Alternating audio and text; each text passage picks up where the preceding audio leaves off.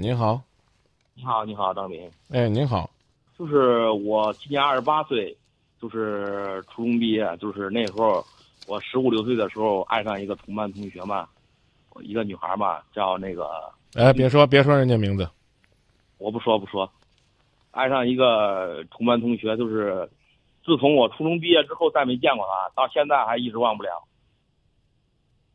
可以说我这是单相思，单相思也好，反正是现在我想的就是脑子都得抑郁症了，得抑郁症就是现在还吃着药嘞。嗯，那医我生医生怎么跟你说呢？医生反正是我只说我得过抑郁症，这点这种事我也没跟他说。不是医生怎么跟你说的？他说我就是现在需要吃药，就是呃想的太多了，就是思虑过重吧。嗯，那医生有什么建议呢？那就是说吃药吧，咱吃药，吃着药调理调理。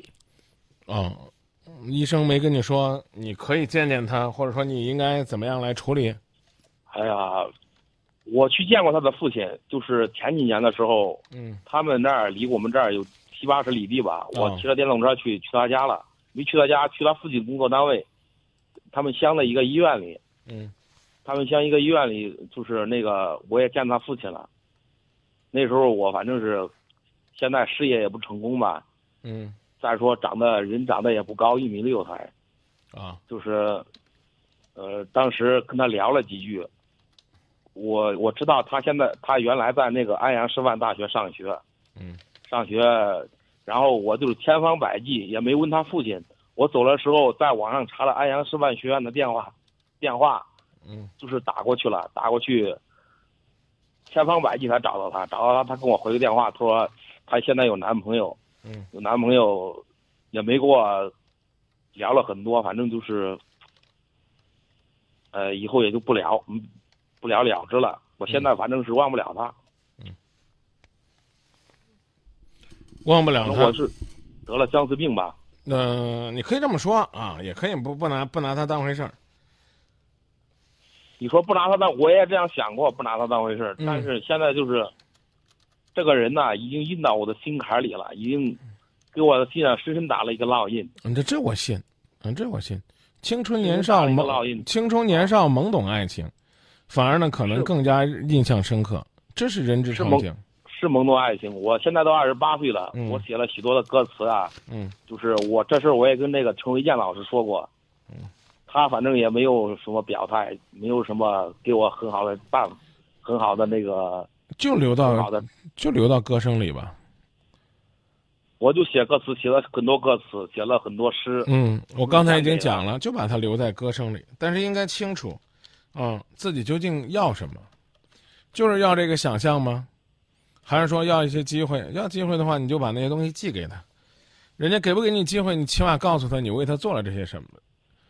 但是呢但是也有可能呢，无论你怎么努力，都得不到他，那怎么办？对对，还是四个字儿：面对现实。我知道我要面对现实。相思病呢有两种办法，一种办法就是说那个人给你治，当然还有一个办法就是不治。我知道，我知道。我现在我就是很想，就是在事业上取得成功。嗯我怎么说呢？我的心里嘛，反正就是要让所有怎么说呢？要让他感觉到我是谁，要知道，要让他知道我是谁。那又如何？你别说，就你就你像你刚才提到那程老师，你就是成为他又如何？我不喜欢他不行吗？你成为谁是你自己的事儿，然后呢，你可以一开始的时候麻醉自己说，我无论是做什么或者我成为谁，那都是为了他，可以啊，这会成为你的一个动力，啊，有一个目标，有一个动力。但是未来你会发现，你这个努力其实还是为了你自己，并不是为了他，没有意义。她可能已经有男朋友，可能等你努力的差不多了，她已经结婚了。你所有的努力，大家都会欣赏，但不代表努力的人就一定能够赢得他想要的爱情。你一定要清楚这个，然后呢，你你才能够真正的去投入去做自己喜欢的事儿，慢慢的去转移自己的注意力，慢慢的在自己喜欢做的事儿、乐意做的事儿、忘我投入去做事儿的时候，你才能够像你自己说那样，往远的说，实现自己的目标，达成自己的愿望，改变自己的人生；往小里说，你任何努力过程当中的忘我付出，都是你作为一个男人最美的时候。对对对，我已经很久没有这种感觉了。那你现在就需要缺这种感觉。我其实我刚已经告诉你了，你你你需要的不是为他，而是为自己。你什么时候懂得为自己了，你会发现他无关紧要了。我都不愿意宽宽你的心，说你自己放下了，也许他还会回来。讲这个没有意义。你暗恋一个人，你已经说出来了，已经表达了，最终人家告诉你不考虑你了，我觉得这个事儿就算圆满了。因为没有说才会遗憾，才会伤心一辈子。但你说了，我刚告诉你，叫了无遗憾，明白吧？说实话，我我心里对他产生一种恨意，你知道吧？哎呀，你凭什么恨人家呢？哎呀，反正不知道，我也不知道是什么因爱成恨吧，可能是有一种恨意。他那时候就是都拿我都取笑我，就是我那时候特别小嘛，特别那个，也不是很晚的才怎么说呢？成熟的比较晚一点嘛。你你你成熟的太晚了，人家都那样的所谓的伤害了你，你不还是念念不忘吗？若干年后还自己还放不下。所以别折腾了，所有的心魔都在自己这儿，就像你自己说的那样。刚是不是你说的？你一直从上学就魂牵梦绕，那时候他早已经伤害你了，不是也没用吗？说他伤害吧，那女孩又特别的会撩人，怎么说呢？怎么说呢？我姓岳嘛，他都叫我老岳，第一句话就说老岳，怎么怎么叫个老岳就会撩人了，人家要叫我老张不就麻烦了吗？所以我刚讲了，所有的一切都是你自己给自己编出来的。反正上学的时候，就算他真喜欢你，因为你可爱，因为你痴情，或者说难听点，因为咱傻，那也是与众不同啊。好，啊，因为你的那种与众不同，他确实在意你，他觉得在校园里边有这么一个朋友挺好的。但现在不是了。我们常常在节目里边会举坐井观天的故事，这也许对你不公平。当那个姑娘坐在井里边的时候，她能看到的就是你这只。还有你们班里面同学那些初中阶段的蛤蟆，等他从那井里边蹦出来，哎呀，他会发现外边稻田多了去了，美丽的大海啊，那无边无际呢。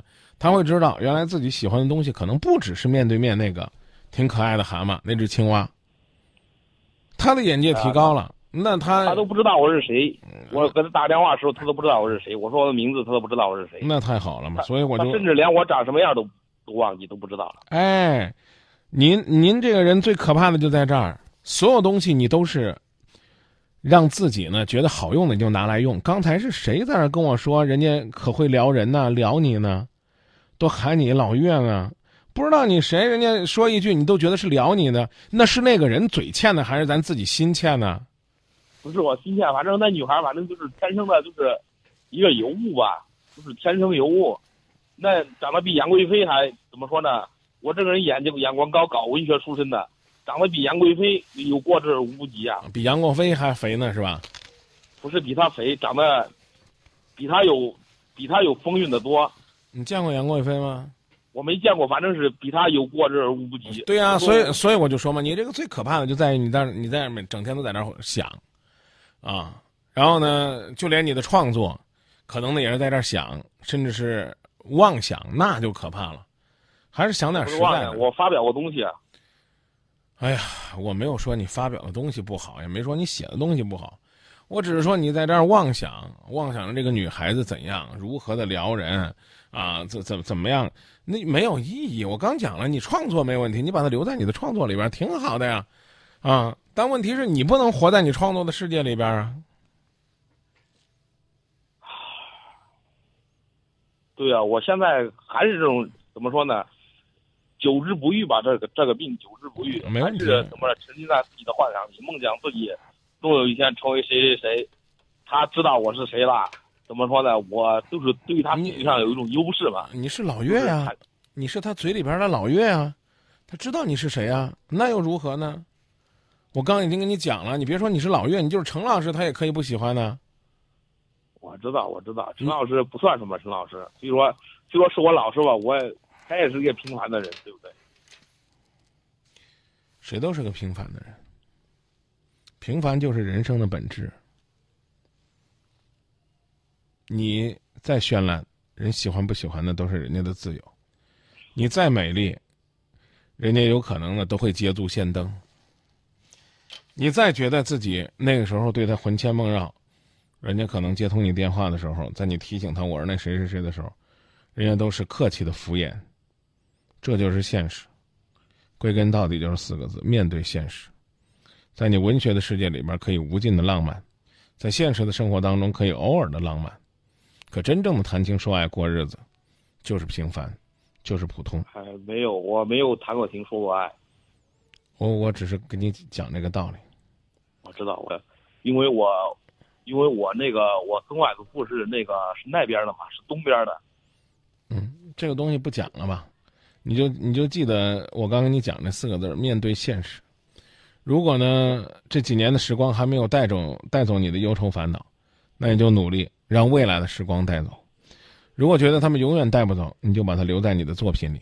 但是你的生活还要继续。对，你说的很对。就聊到这儿。